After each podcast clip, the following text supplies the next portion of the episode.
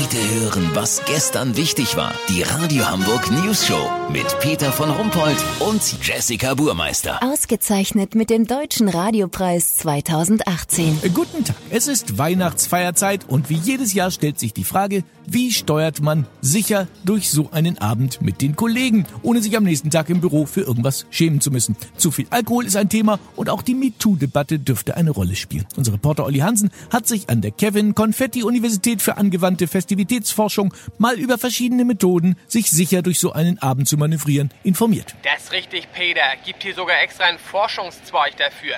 Fangen wir mal gleich mit der kompromisslosesten Methode an. Nennt sich Apokalypse.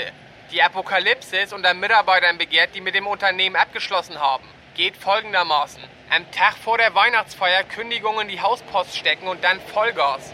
Jetzt kann man saufen, baggern, nur in Klarsichtfolie eingewickelt auf dem Tisch tanzen und dem zukünftigen Ex-Chef auch mal Spitznamen geben wie Bratarsch, Pimmelbär oder Evolutionsbremse.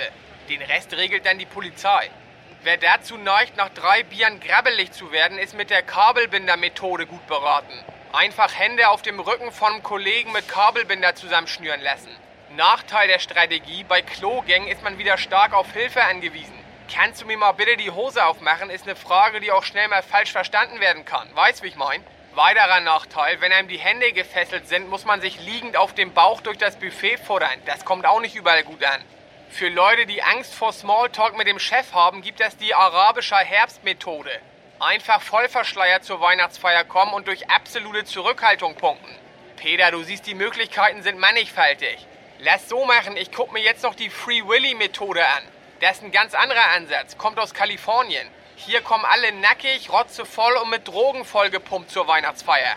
Die Party findet in einem komplett abgedunkelten, gut geölten Raum statt. Man setzt hier voll auf Gedächtnisverlust. Lass so machen, sollte das was für mich sein, komme ich morgen einen Tick später, okay? Ja, dann kommst du wohl einen Tick später. Kurznachrichten mit Jessica Burmeister. Schule, Senator Thies Rabe will Mathekompetenz stärken. Die Schüler sollen ihre Fehlstunden addieren und damit die Wahrscheinlichkeit ihrer Versetzung ausrechnen. Frankreich, Protestbewegung der Gelbwesten stellt entsetzt fest, dass die Firma, die die gelben Westen herstellt, Emmanuel Macron gehört. Fahndungserfolg, Polizei schnappt Hintermänner, weil sie vorne rausgeguckt haben. Das Wetter. Das Wetter wurde Ihnen präsentiert von Kevin Konfetti Universität. The World of Science. Das war's von uns. Wir hören uns morgen am Nikolaus wieder. Bleiben Sie doof. Wir sind's schon.